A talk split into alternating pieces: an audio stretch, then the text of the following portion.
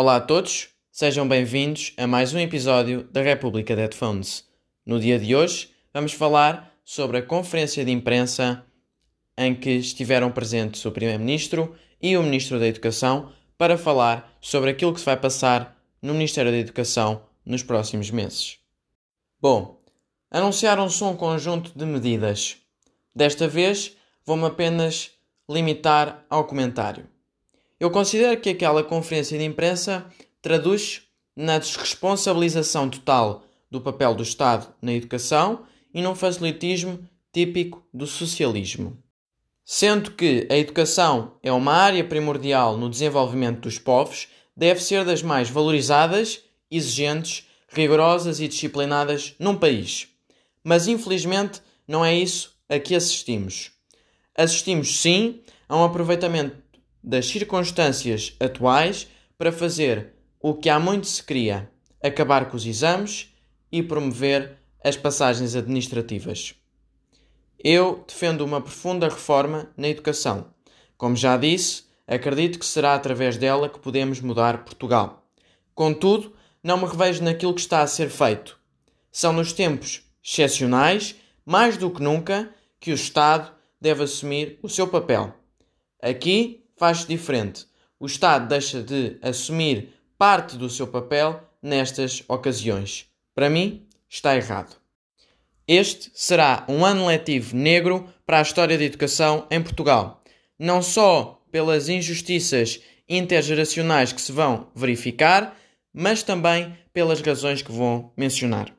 Os alunos até ao nono ano não vão ter mais aulas presenciais nem avaliação. Para eles, o ano letivo está quase passado. Devem eles passar? Não, não devem. Para mim, os alunos só devem passar quando concluírem presencialmente e com avaliação o período estipulado de ano letivo pelo Ministério da Educação. Repare-se, por exemplo, os alunos do primeiro ano de escolaridade, que estão numa fase primária crucial de desenvolvimento integral, para eles acabou o ano? Está mal. Assim vão ficar sem uma parte estrutural da matéria que depois pode vir a refletir-se num insucesso escolar. E assim como o primeiro ano de escolaridade está neste contexto, todos os restantes anos, até ao nono ano inclusive, também. Mas não acaba por aqui. Para a situação ficar mais grave, os alunos só necessitam de fazer exames às matérias necessárias para entrar para a faculdade e só necessitam também responder a um número mínimo de questões. Portanto, passamos a ter também exames à la carte. Fenomenal! Medidas extraordinárias é a resposta dos pais, sindicatos e associações. Eu acho que efetivamente a quarentena anda a fazer mal a muita gente, porque para aceitar todas estas medidas é preciso ter coragem. Para mim, a solução é simples. Logo que a pandemia acabe e seja seguro, recomeçam-se as aulas para toda a gente e conclui-se de forma disciplinada o ano letivo. Com esta pandemia, muitas vidas pararam, muitas empresas fecharam ou vão fechar.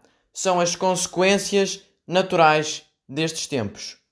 Devemos, por isso, também perceber que vivemos tempos excepcionais em todos os aspectos e por isso não devemos concluir um ano letivo como se vivêssemos tempos normais.